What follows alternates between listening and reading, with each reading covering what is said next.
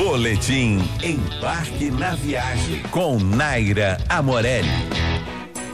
Hoje é dia de turistar pelo Rio e curtir nossas belezas naturais. Muitas pessoas não sabem, mas o bondinho não é a única forma de subir o Morro da Urca. Uma trilha dá acesso à primeira parada para o Pão de Açúcar. O ponto de partida é a Praia Vermelha. Vá para a pista Cláudio Coutinho, onde começa um caminho de aproximadamente 500 metros até chegar ao ponto inicial da trilha, que começa com uma escadaria de troncos que vão indicando os lugares que você deve ir pisando e o caminho que deve ser seguido. Depois de aproximadamente um quilômetro de caminhada, você chegará aos 220 metros de altitude. Aí é bom preparar as câmeras porque a vista é linda e reúne vários pontos da cidade.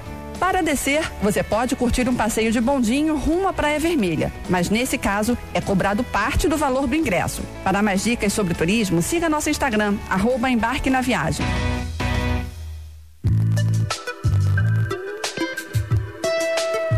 JB